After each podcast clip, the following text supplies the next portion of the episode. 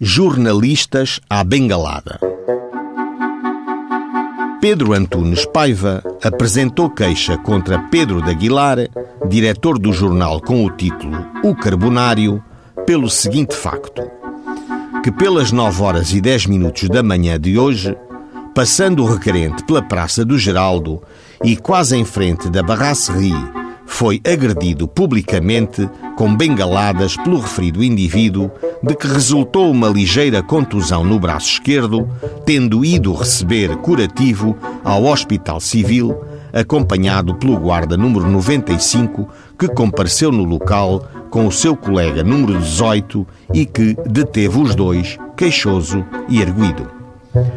O motivo da agressão foi determinado pelo facto do jornalista ofendido e bengalado se ter dirigido ao jornalista e agressor pedindo explicações sobre um artigo publicado e no qual se lê o seguinte período: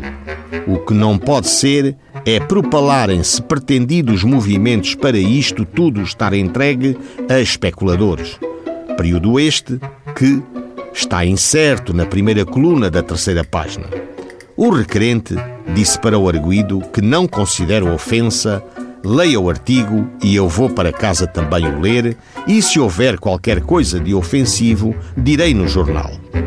Em seguida a estas palavras, o arguído cuspiu na face do signatário, verberando-lhe bengaladas. Francisco José Morteira, guarda noturno, estava sentado à porta da brasserie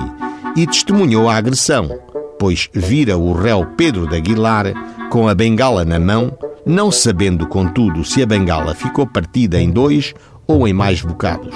que estava bem certo de ter visto o réu, que se acha presente, dar mais de uma bengalada no queixoso, não podendo, todavia, dizer quantas foram. O Pedro de Aguilar, jornalista, provadas as bengaladas, foi condenado a cinco dias de multa, atendendo a que fora provocado.